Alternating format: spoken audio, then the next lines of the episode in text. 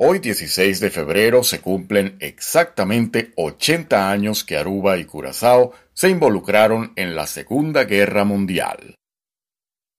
Los ataques con torpedos de submarinos alemanes destruyeron algunos petroleros y otros barcos en Aruba. En Curazao, el petrolero de vapor Rafaela fue víctima del cruel ataque de los alemanes.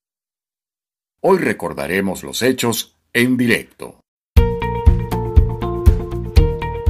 Y ahora estamos en directo con Ángel Van Delden.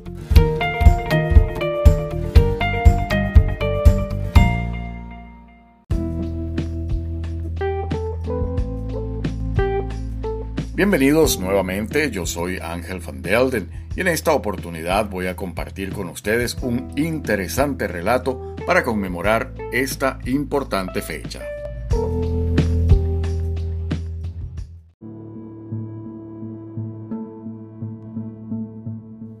Ambas islas jugaron un papel especial durante la guerra.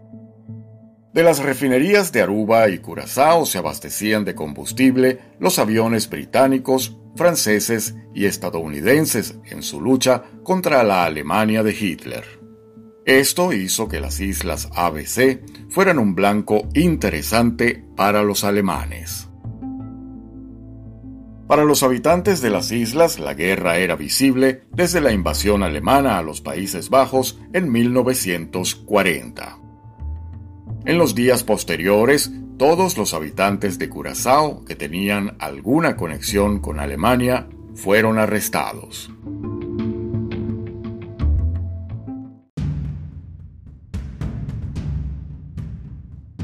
A las 10 y 30 horas de un 16 de febrero de 1942, el buque petrolero Rafaela, que estaba a solo una milla de Curazao, fue alcanzado en su parte central por un torpedo G-7A lanzado desde el submarino alemán U-67. El barco fue alcanzado después de una serie de intentos fallidos.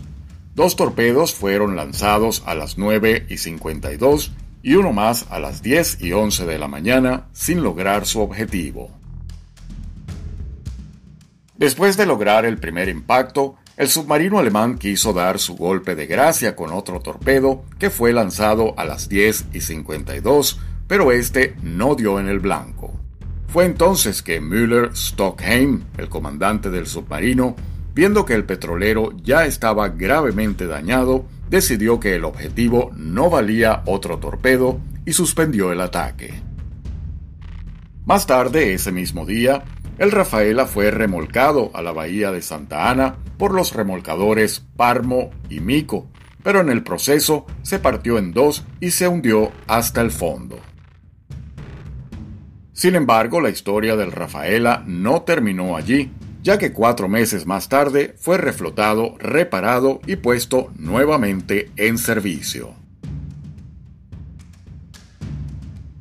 Dos meses después de aquel ataque, el 19 de abril, el U-130, un submarino alemán tipo IXC bajo el mando del capitán Ernst Kals, se acercó al oeste de Curazao.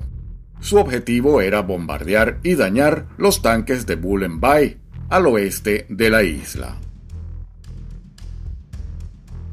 Aproximadamente a las 2 y 15, Cals ordenó a sus artilleros que tomaran el cañón de cubierta y les ordenó que dispararan.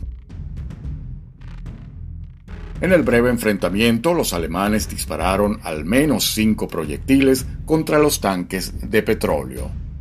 Por suerte, ninguno dio en el blanco, pero el sonido de las explosiones despertó al destacamento de artillería costera holandesa que dormía en la isla. Con la ayuda de dos baterías de cañones navales de 120 milímetros, los holandeses solo tuvieron que disparar una vez al barco alemán. Aun cuando el disparo no le dio al submarino, el estruendo sirvió para ahuyentarlo. El capitán Kals decidió abortar la operación y ordenó a su tripulación que sumergiera el submarino para así escapar. A la final, no hubo daños en la instalación petrolera, ni hubo bajas humanas que lamentar en ninguno de los bandos.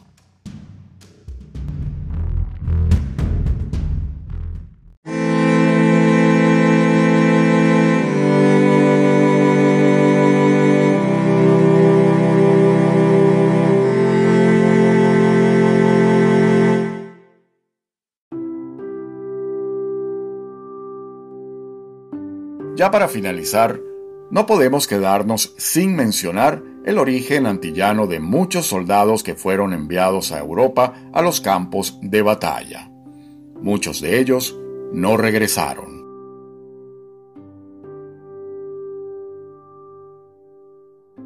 Nos despedimos una vez más recordándoles que pueden descargar nuestra aplicación Noticias Curazao disponible gratuitamente desde Google Play Store.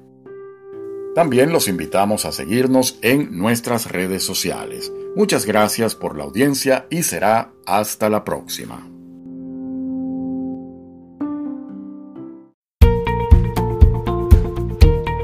Esto fue En Directo con Ángel Van Delden.